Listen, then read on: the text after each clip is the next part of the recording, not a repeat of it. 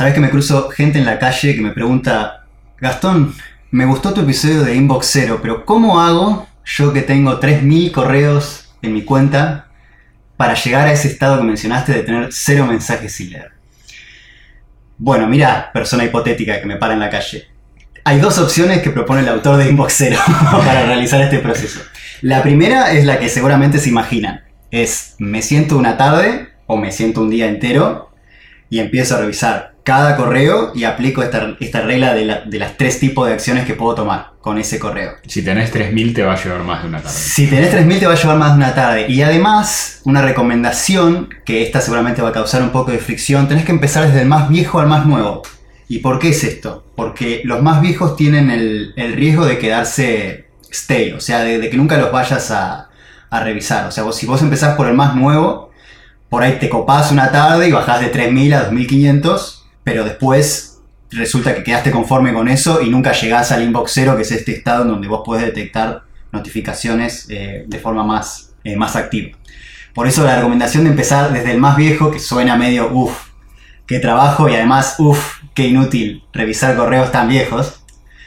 Eh, y eso lleva a la opción número 2 que propone este autor, que creo que incluso causa un poco más de fricción que la, que la opción 1. La opción 2 es seleccionar todos los correos que tenés sin leer en ese momento, crear una nueva carpeta, decir correos de antes de 28 Inbox de agosto, lo que sea, si correo antes de inbox 0. Y arrastrar y mover todos esos mensajes sin leer y dejarlos sin leer en esa carpeta. Para mí la solución óptima es un término medio, es decir, quizás, qué sé yo, ponerle de acá a, digamos, un mes o seis meses en el pasado, puede haber mails que todavía me interesen. Entonces esos voy a ir uno por uno. Pero todo lo que sea anterior a seis meses, Caducó. ya, ya, no- o sea, no hay chance de que ahí haya algo que me pueda servir. Entonces todo eso lo muevo a otra carpeta o lo marco como leído y lo dejo ahí en el fondo. Creo que esa es la... Eh, ¿cómo- Tiene sentido, sí. ¿Vos te ves aplicando el método 2, Gonzalo? Eh, no, no, me genera mucha ansiedad, la verdad. No, no, no me va aplicando eso. Es que esa es la otra cosa que yo decía. ¿Por qué nunca me suscribí de, de ciertas cosas, no? Porque bueno, ah, pero quizás lo- algún día lo leeré. Pero si mirás en el pasado y decís, che, si estoy suscrito a algo que hace tres años que me llega un mail todas las semanas y nunca lo abrí, ¿realmente me pierdo de mucho si Claro. me desuscribo? Y probablemente no. Acá lo mismo, o sea, si tengo mails que están no leídos de hace un año y nunca los leí, o de hace dos, tres años, ¿no? Yo mi casilla de correo personal debe debe tener ya más de 10 años, ¿no? Que quizás tengo algún correo no leído ahí. de- Leído.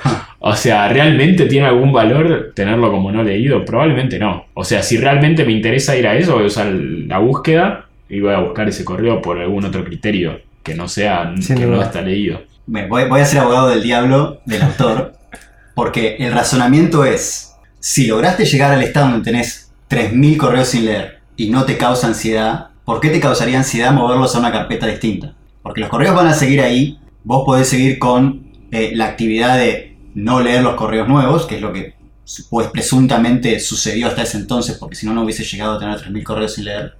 Pero la única diferencia es que estás, eh, digamos, mentalizando activamente de que esa es la acción que estabas haciendo antes. O sea, ignorar los correos que, que no querías abrir. Entonces, cuando vos movés los correos en una carpeta nueva, estás diciendo, sí, esto es lo que yo vengo haciendo y estoy comprometido a no hacerlo más. Claro.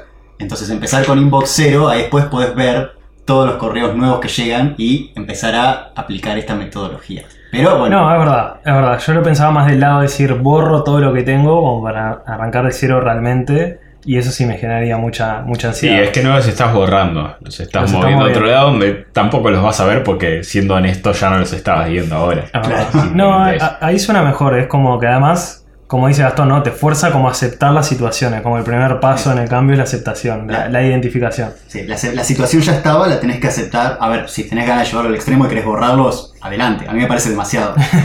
Eh, pero es simplemente aceptar lo que ya estaba sucediendo. Así que esa sería como la, la manera de empezar con Inbox Zero para el, para el escenario donde uno ya está embebido en una situación donde tiene demasiados correos sin leer y no puede, no puede utilizar esta ventaja de saber, bueno, si tengo Inbox Zero en ese momento, no tengo nada que hacer en mi email, que es básicamente el, objetivo que estamos buscando acá.